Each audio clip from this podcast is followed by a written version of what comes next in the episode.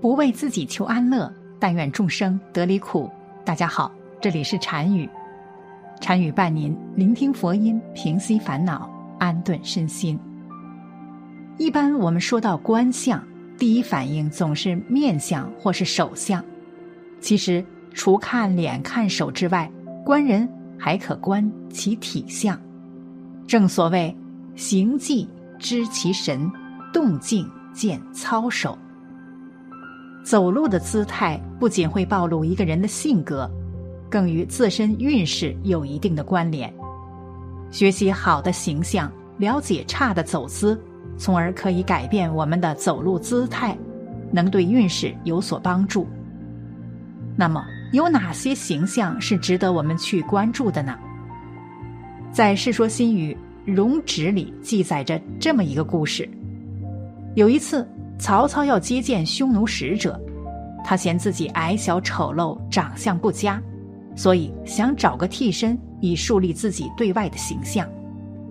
恰好他有一个叫崔琰的手下，长相俊朗，形象非常合适。思来想去，曹操决定让崔琰冒名顶替，而自己假装是贴身随从，这样既能树立自己英俊威武的对外形象。又不耽误在曹操接见匈奴使者的时候亲耳听其所谈。事情就这么定下来了。等匈奴使者抵达的时候，崔琰就穿上魏王的衣服鞋帽，坐在榻上接见远来使者；而真正的魏王曹操则穿上侍卫的服装，手持钢刀，恭恭敬敬地站在榻旁观察匈奴使者的言行举动。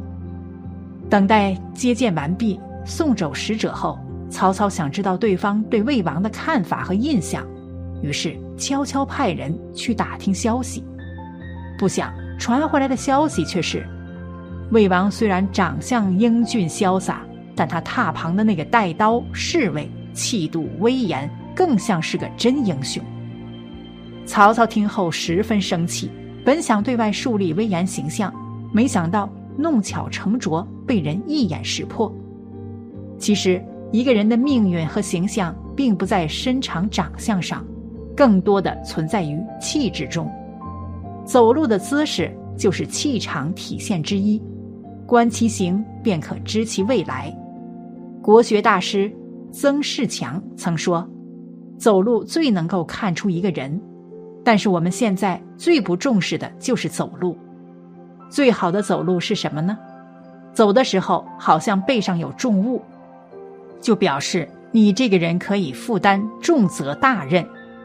你脚步很稳，按部就班，就让人觉得可靠。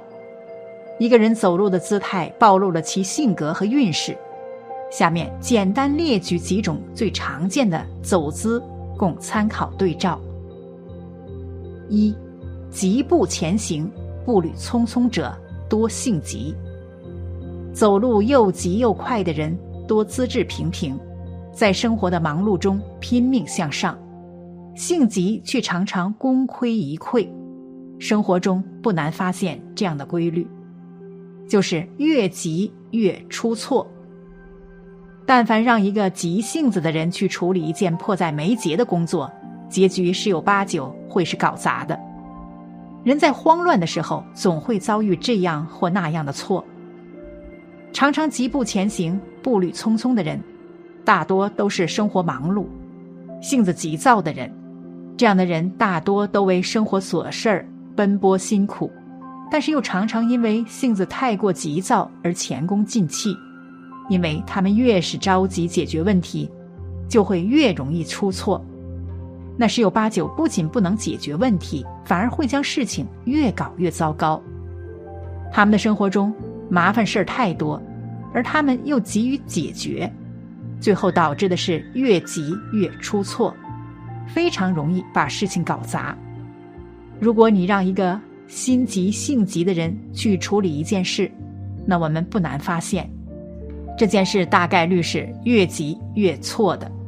因为人在急急忙忙的时候，免不了会出现各种各样的失误，这是人之常情。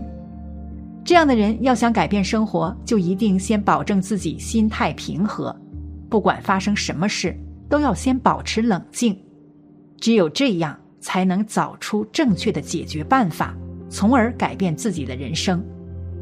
孔子曰：“无欲速，无见小利；欲速则不达，见小利则大事不成。”这是他当时对徒弟子夏说的话，意在教导做事情时不可急功近利，只有厚积薄发，才能稳中求胜。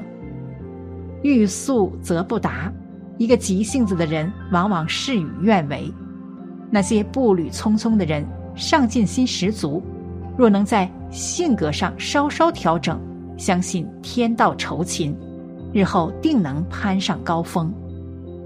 二。龟速移动，步伐拖拉者多懒散。人的性格大致分为两种：急性子和慢性子。除了走路风风火火的急性子之外，生活中还有一种特别淡定的人。他们无论遇到什么事情，都一副胸有成竹的模样，走起路来更是慢条斯理。那些龟速移动的人，若不是心态超级好，就是追求比较低。长期懒散的日子，才导致他们呈现出慵懒的姿态。走路就像穿着拖鞋一样拖拉向前的人，在人生中也会常常遇到挫折和阻挠。无论是自己追梦，还是替人做事，都已受到阻力，进展缓慢已成常态。一个人只有提起气，才能够提起脚。改变习惯要从改变精神状态和言行举止做起。三，稳步向前、四平八稳者多睿智。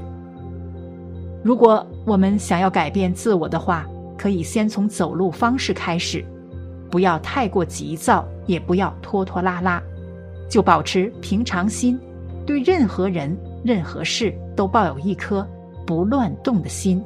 才能保证自己的行为不会被影响而出错，更不会因此而一辈子庸庸碌碌、白忙活一场。聪明的人从来都不慌不忙，他们会事先在心里把事情分类，根据轻重缓急、有条不紊的逐一处理，对每件事情都有掌控，内心才有安全感。这类人一般走路很稳。走起路来，基本上上半身没有太大的扭动，两条腿就像受过军训一样笔直且坚定，每一步都给人一种脚踏实地的感觉。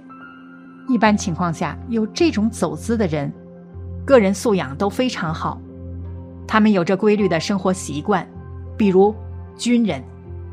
老话说：“站如松，坐如钟，行如风，卧如弓。”一个人内在的精神状态不用口述，在其日常的肢体语言中表达的淋漓尽致，走路稳者可担大任。四，自信的走路方式，保持放松的姿势，但是要挺拔，假装你的头部是被头上的王冠里的头发拉着的，把脖子拉长，抬起你的胸部，让你的肩膀回落。另外。假装有一根线在拽着你的胸骨，让你的胸部朝向上方，把胸腔从骨盆中向上抬起，然后把肚子贴向后背，在脑海中把这些重复一遍：抬起下巴，把脖子拉长，两肩向后，挺胸，腹肌紧张起来，骨盆前倾，臀部保持紧张。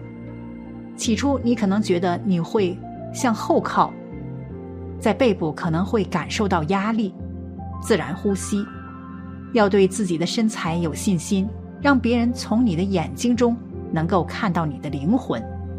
放松你的下巴，放松你的嘴唇，保持理想的形态。注意当下，注意你的个人表现，注意周围环境，在每一个时刻都展现最好的你。把一条腿放在另一条腿正前方，像猫一样走路，把大部分的重心集中在你的身体中心，在你的大腿和肚脐之间，争取走一条直线，就像走在钢索上一样。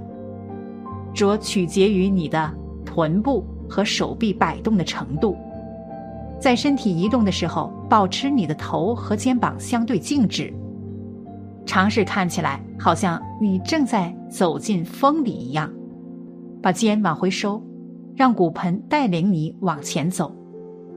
中国传统相学麻衣神相上讲：“步亲貌愁，主运程不佳。”一个人走路步伐歪斜且气色不好，面带愁容，这样的走路状态。既呈现出这个人心神不宁，运程受阻，所以，无论是遇到了事业的阻碍，还是感情的纠葛，或是健康上的问题，都要先从自身的改变做起，要端正自己的步伐，以平和的心态去面对困难。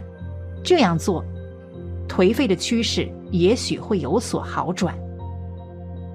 好了，本期的视频就为大家分享到这里。